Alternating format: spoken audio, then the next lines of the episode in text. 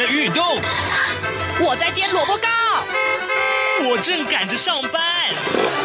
哦，我要赶着去上课啦。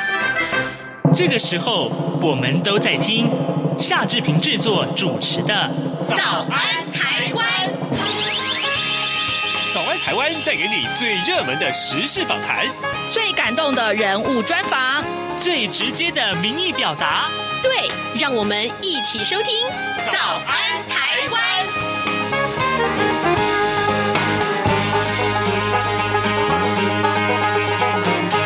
早安，台湾！我是夏志平。今天是二零二二年的六月二十七号，星期一。在今天的早安现场的这个单元里面，志平要跟您介绍这样一个话题啊。您知道什么是支持酷刑受害者国际日吗？这名字念起来有点长啊。而什么是酷刑呢？嗯，大家也许还想说，嗯，台湾早就已经解严了，难道还有酷刑吗？这是一个问题呢，待会儿我们都要为您来连线台湾人权促进会的秘书长施义祥，我们请呃施秘书长来跟大家解说啊，介绍这个议题。呃，在跟秘书长连线之前呢，志平有一点点时间跟大家说一说各平面媒体上面头版头条讯息。我们首先看到《联合报》和《自由时报》今天关注的都是电价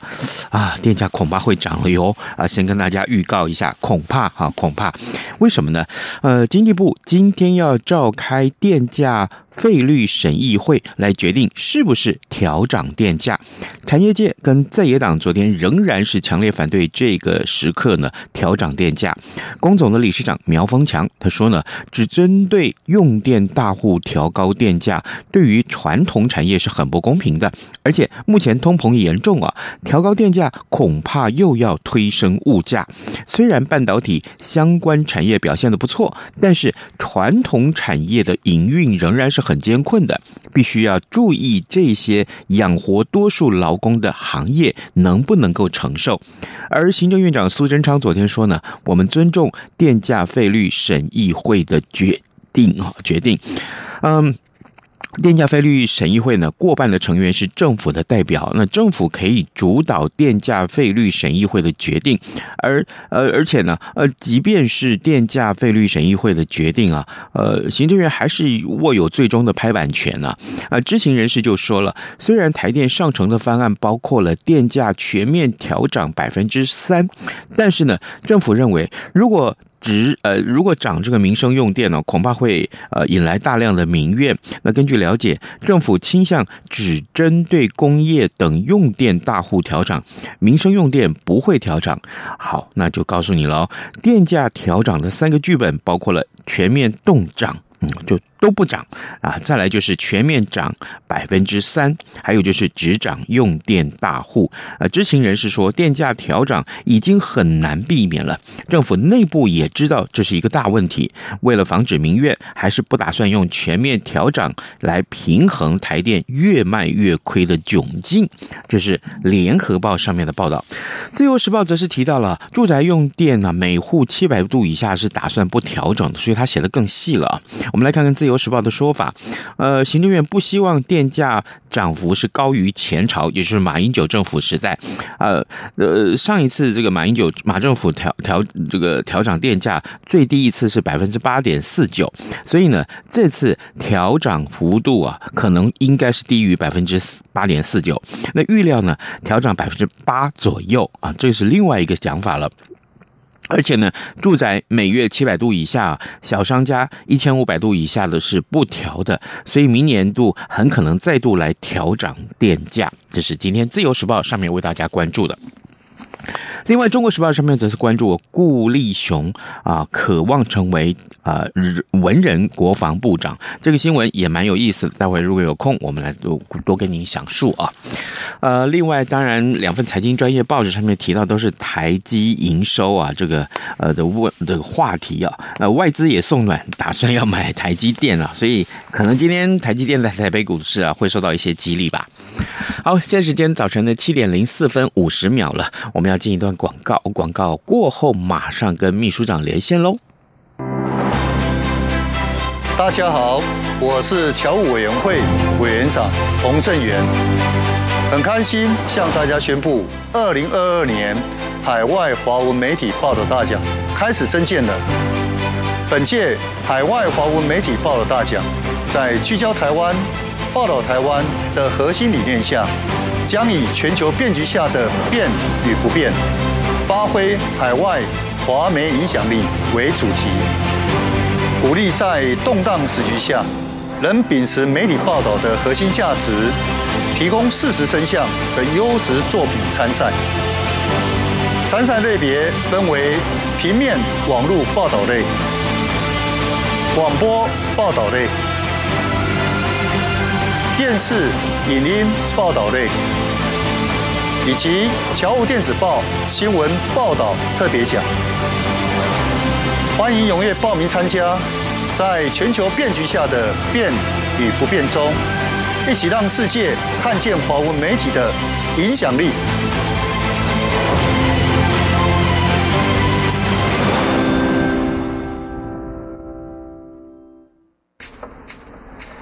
早安，台湾。你正吃着什么样的早餐？吐司加火腿蛋，咬一口，然后收听中央广播电台。早安现场。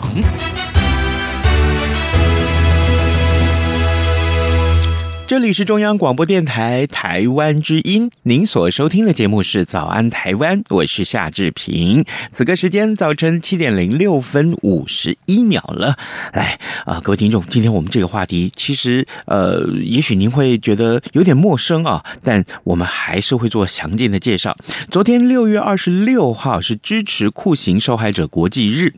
什么是酷刑呢？啊，在台湾呢、仍然有酷刑的受害者，那我们该如如何去关怀他们呢？而对于遏制酷酷刑啊，呃，台湾可以做些什么呢？这个时候，我们要为您连线台湾人权促进会秘书长施义祥，我们请施秘书长为听众介绍这个议题。秘书长，早安。呃，主持人早，呃，各位线上的听众朋友，大家早安。是，谢谢，谢谢您啊，接受我们的访问。呃，首先我来请教秘书长，就是这里哦，我们所谓的酷刑，它的定义是什么？然后呢，支持酷刑受害者国际日的由来又是什么？而我们的听众也许会好奇啊，哎，台湾都解严这么久嘞，还有酷刑吗？嗯，哦。是呃，其实呃，根据呃，我们台湾已经通过的这个呃呃两公约，也就是《公民与政治权利国际公约》的第七条，呃，还有一个就是《禁止酷刑公约》的定义呢。其实酷刑往往它指的呃，其实它的这个主体是由加害者来发动的，呃，由那个政府来发动的，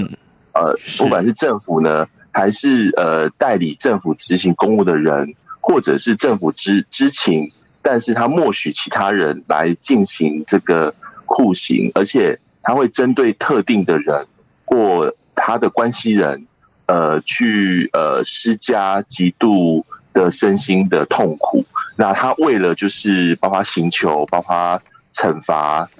威胁，还有歧视的各种的理由。所以我们往往呃得知，在这个呃解严呃在戒严时期呢，就是我们的政府对于这些呃这个政治犯，或者是他呃认为他是异议分子的这些人呢，施加酷刑。那在呃就是解严后呢，其实会针对一些呃呃重大刑案的犯人，为了呃我们政府为了快速破案。呃，或者是呃，为了要就是从这些犯罪嫌疑人取得自白，那往往也会施加呃酷刑。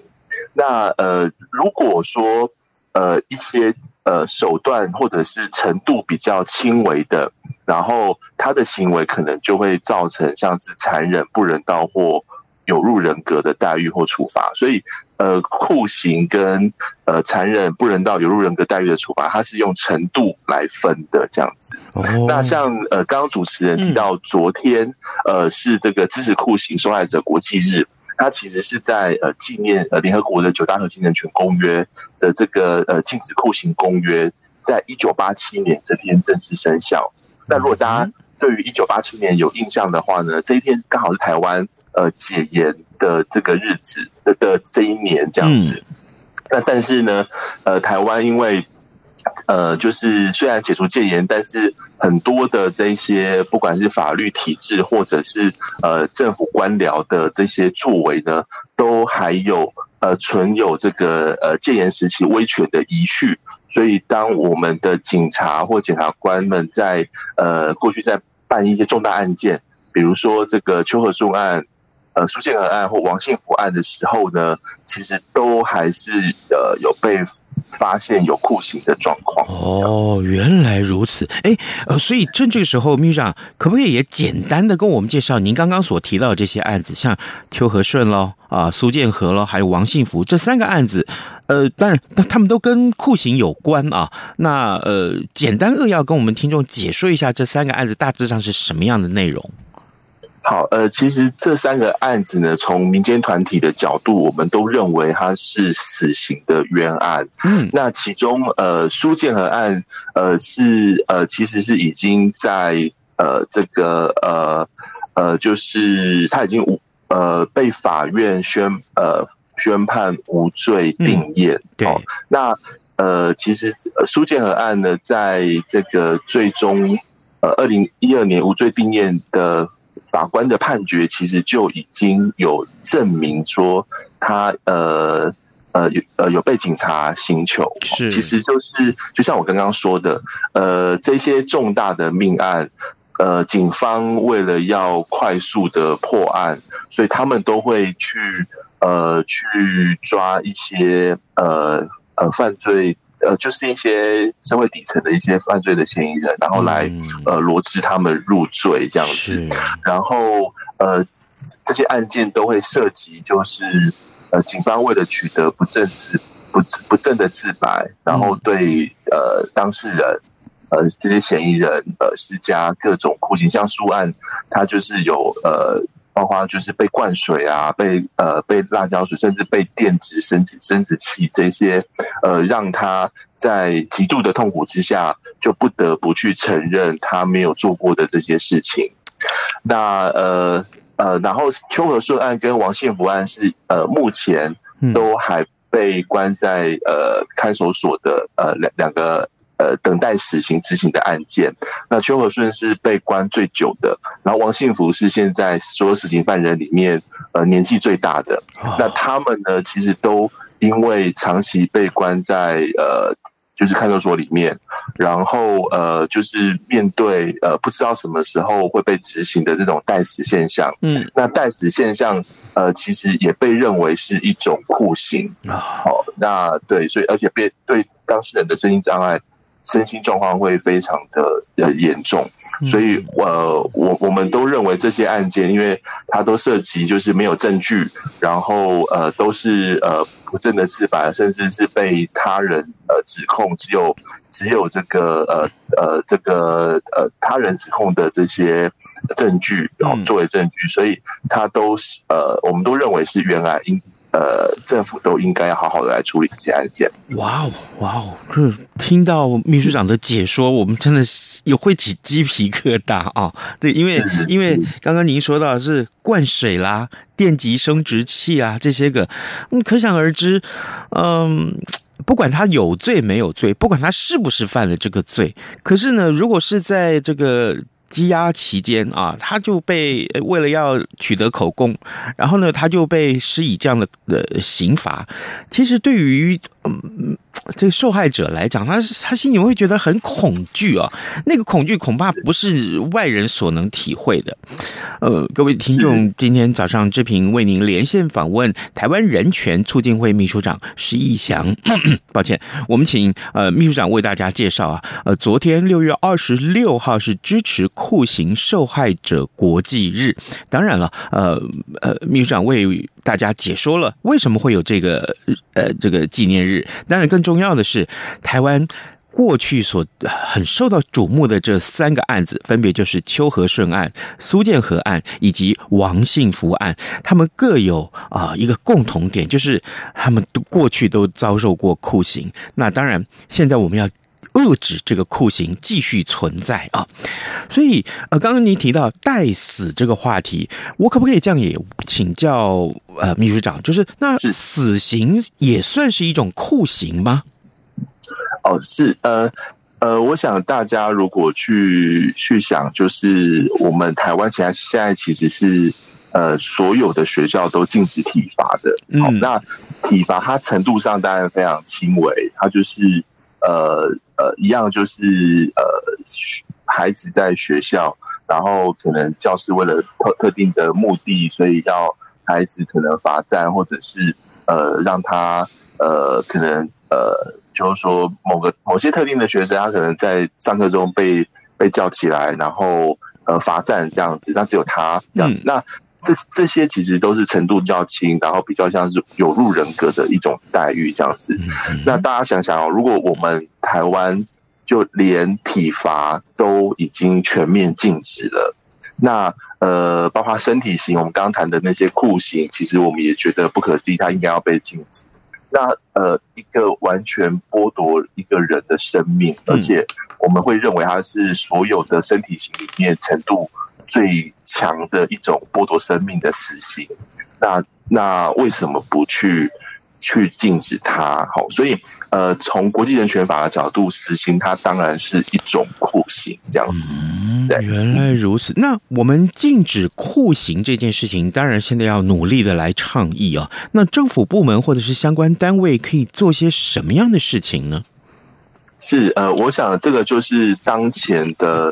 这一个呃，台湾政府呃，必须要去做的事情，而且其实政府也有相关的承诺。好，那呃，比如说就是这个禁止酷刑公约的施行法，也就是我们台湾把国际呃，我们台湾虽然不能参与联合国的人权事务，但是我们呃，过去从二零零九年到现在，都有把这个国际人权法。透过立法的方式，让它变成国内法的这样子的一的一个政策。是，那禁止酷刑公约施行法已经送到呃，就是行政院已经送到立法院去进行审议，而且已经一读通过了。哦，所以就是说，呃呃，我们期待立法院可以尽快呃审查这一个很重要的可以呃禁止酷刑公禁止酷刑的这个公约，将它国内法化。那通过之后，呃，它其实。会在这个监察院会设置一个呃国家呃酷刑防范机制，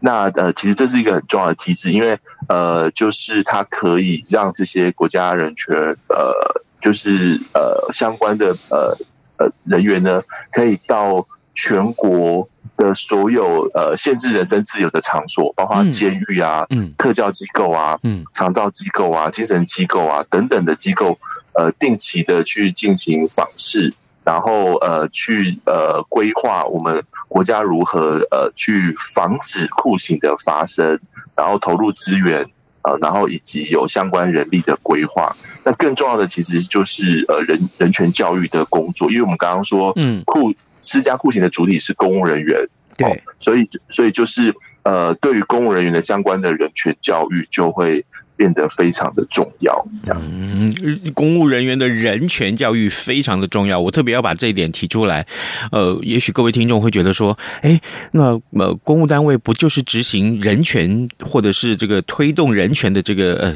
很重要的一个执行单位吗？可是也真的是很，诚如呃秘书长所说，一定要。在呃，对他们有更多更多的一些教育，或者说，呃，让他们更清楚不可以施以酷刑啊。所以，呃，秘书长，您刚刚提到长照机构这个部分也有酷刑的问题吗？这是不是对待年长者的呢？是呃，其实从很多国家的经验，那呃，台湾过去应该应该也。呃，多少也会发生，比如说我们的这一些需要长照的这些被照顾者，嗯，那呃，他们呃，可能有一些这个身心的状况，那我们我们其实我们的朋友他的亲人在这个长照机构里面，呃，一旦呃被加以束缚，就是说被约束人身自由，那这个其实就已经构成呃，至少是这种残忍不人道的这个待遇，嗯，那。呃，其实这些刚刚提到那些机构，它都被我们认为是一种就是权控机构，也就是说里面的这个管理人员跟呃被被受用人之间的权利关系是非常不对等的，而且呃他们都有个呃状况，就是说呃不能自由进出。嗯，那往往在这种情况下，呃，其实就呃很少呃让被外界所所检视。那呃，往往就是在。在一些限限制人身自由的状况下，最容易发生酷刑的状况。哦，原来如此。好，呃，各位听众，今天早上志平为您连线访问台湾人权促进会秘书长石义祥。我们请秘书长呢在节目中为大家介绍，昨天六月二十六号是支持酷刑受害者国际日，而正好呢，呃呃呃，秘书长昨天也跟着很多个单位啊，包括了这个呃促进会也好，还有其他很多单位一起召开了记者会，一一一块来啊、呃，告诉大家禁止酷刑这件事情有多。么的重要，呃，秘书长，最后我想请教您这个话题啊，呃，最近这个从二月二十四号以来，俄乌战争引发的这个难民问题啊，也很受到大家的瞩目。我记得，呃，大家仍然在疾呼说，赶快要通过难民法，呃，可是恐怕这个难民法的通过对台湾来讲，应该是，呃，我必须这样这样说，容我说一句啊，就是说，会不会已经是遥遥无期了？因为这个相相关的这个利益的这个，或者说相关的国境的。国情的考量可能会真的非常的复杂。那难民问题是不是也可以跟酷刑议题呃做怎样的连接呢？或是呃共同来看待它？是呃，其实我们呃刚刚谈的非常多，就是在国内去呃防范跟禁止酷刑的这个的议题。嗯，那呃当然就是说，当呃我们台湾哦有这个难民或寻求庇护者。呃，他用各种方式进到台湾之后呢，那如果这些人，呃，就是说，呃，他们，呃，呃，在他们母国的状态可能是被，呃，他们是政治犯，可能有这个政治风险，嗯，然后或者是他们是 LGBT，呃，然后会可能在他们母国是，呃，对 LGBT 不友善的，也会进行迫害。嗯，那当台湾，呃，如果接收了这一些寻求庇护者，那就有一种呃国家义务叫做不遣返原则，因为因为如果我们在国内都认为应该要禁止酷刑，我们更不能够让这一些寻求庇护者，呃，就是把他们推回这个呃，让他们有可能会进一步受到酷刑或残忍或不人道对待的这个呃他们的国国家。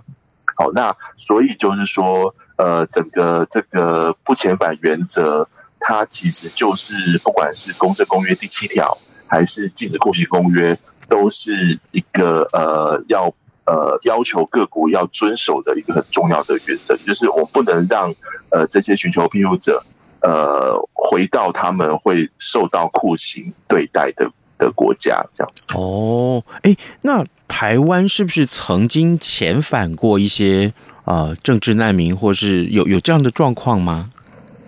呃，其实就我们所知，呃，至少现在的呃政府呢是承诺要呃遵守不遣返原则的，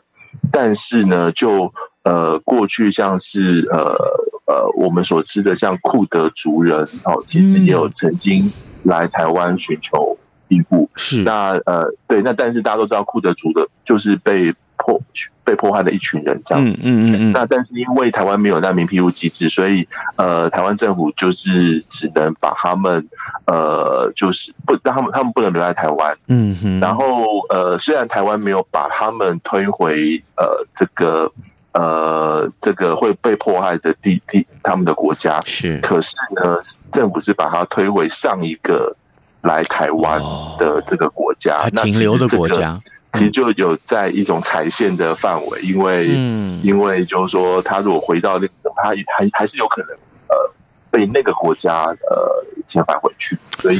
我们认为，真的有一个难民庇护机制，才是呃好好的解决这些问题的一个。的，方式是真的很可惜哦。就是难民法在台湾的推动，嗯，我们必须说，像之前呃，有有很多立法委员都来推动这件事情，但可惜就一直是没有通过啊，没有完成立法啊，所以这也是很遗憾的事情。呃，各位听众，今天早上志平为您连线访问。台湾人权促进会秘书长施逸翔。我们请秘书长呢在节目中为大家介绍，呃，除了呃这个支持酷刑受害者国际日之外啊，我们做了一些呃，比如说个案的说明，还有呢就是呃死刑啊，这些我们都有一些连结。那更重要的是，俄乌战争所引发的这个难民问题，我们也可以用同样的态度来看待它。我们今天非常谢谢秘书长接受我们的专访，秘书长，谢谢您，辛苦了，辛苦了，谢谢，谢谢，谢谢，从两岸、国际、历史、文化与财经等角度透视中国的《这样看中国》节目，每周一到周五晚间九点三十分到十点在中央广播电台播出。如果您对《这样看中国》节目有任何收听想法或意见，欢迎寄信到台北市北安路五十五号，也可以透过电子邮件的方式。节目有两个信箱：二零二零 at rti 点 org 点 tw，或是二零二零零二零三 news at gmail dot com。再次谢谢听众朋友们的收听与支持，请持续锁定。每周一到周五晚间九点三十分到十点播出的《这样看中国》节目。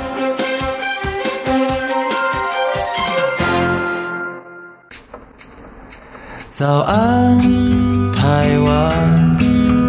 你正吃着什么样的早餐？吐司加火腿蛋，咬一口，然后收听中央广播电台。早安，报马仔。这里是中央广播电台台湾之音，您所收听的节目是《早安台湾》，我是夏志平。此刻时间早晨七点二十六分五十二秒。来，我们今天有比较多的时间，我们来看看呃其他重要的新闻。呃，刚刚在呃节目一开场的时候，大家我们提到的是这个电价可能会调涨的这个问题。事实上呢，呃，今天联合报的这个头版上面，呃，它头版头当然提到就是我们刚刚所为您详述的这个话题。另外，它头版的下方啊，呃，电力脱碳了，呃，近邻最大这个关卡。那么这个报道是什么样的内容？就是政府宣布二零五零年近零碳排的路径跟这个转型策略。呃，外界对能不能达标啊，这这大多数是表示悲观的。各位，我们曾经为您访问过孙正义教授来谈一谈这个话题，对不对？各位还记不记得啊？然后呢，呃，这个。呃，关键的一把钥匙就是台湾的电力排碳量居高不下啊。那么，正隆纸业的执行长，呃呃呃，执行执行董事啊，执行董事蔡东和日前向政府喊话，就说政府企业都使用台电的电力，希望政府协助降低电力排碳排碳的系数啊。这番话呢，呃，戳中了呃这个目前啊对于电力政策的一个痛点。而根据了解呢。去年全台用电增幅高达百分之四点三，呃，这个远高于经济部预估的百分之二点五啊啊！好，这个这数字真的很可怕。那么，就算去年的电力排碳系数，呃，恐怕也不减反增，成为十年来的逆转拐点。那么，在二零二五年的这个管制目标也将会跳票。好，所以这个那个近邻。排碳这件事情啊，碳排一定要把它降到最低。这件事情其实有多么的重要，对于我们的环境是非常非常的重要的啊。